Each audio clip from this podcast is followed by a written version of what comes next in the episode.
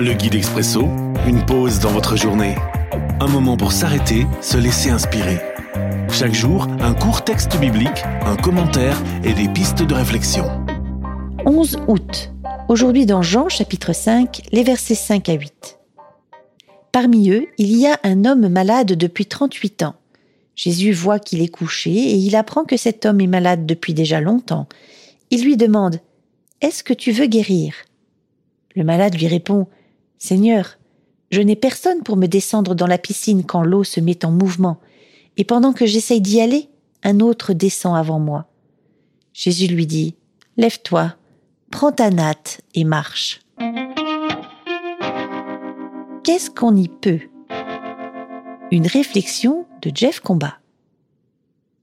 Je pense que nous avons tous connu des situations plus ou moins graves, mais dans lesquelles nous sommes impuissants, où aucune aide ne pourrait arranger les choses, où nous ne voyons pas de porte de sortie. Des situations dramatiques que nous finissons par accepter avec fatalité.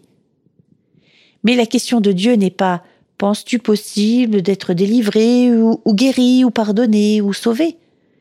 Sa question c'est est-ce que tu le veux? Dans la souffrance, n'oublie pas de lever les yeux vers celui qui t'aime plus que tout et qui est tout puissant pour venir placer sa paix et son réconfort dans ton cœur, et même pour ouvrir une brèche dans l'impasse où tu te trouves. Prière. Seigneur, je ne connais pas le mystère de tes projets pour moi, mais je sais que tu m'aimes et je souffre. Aide-moi.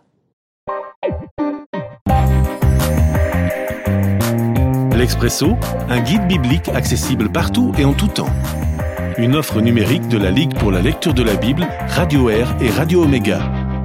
À retrouver sur expresso.guide ou sur votre radio.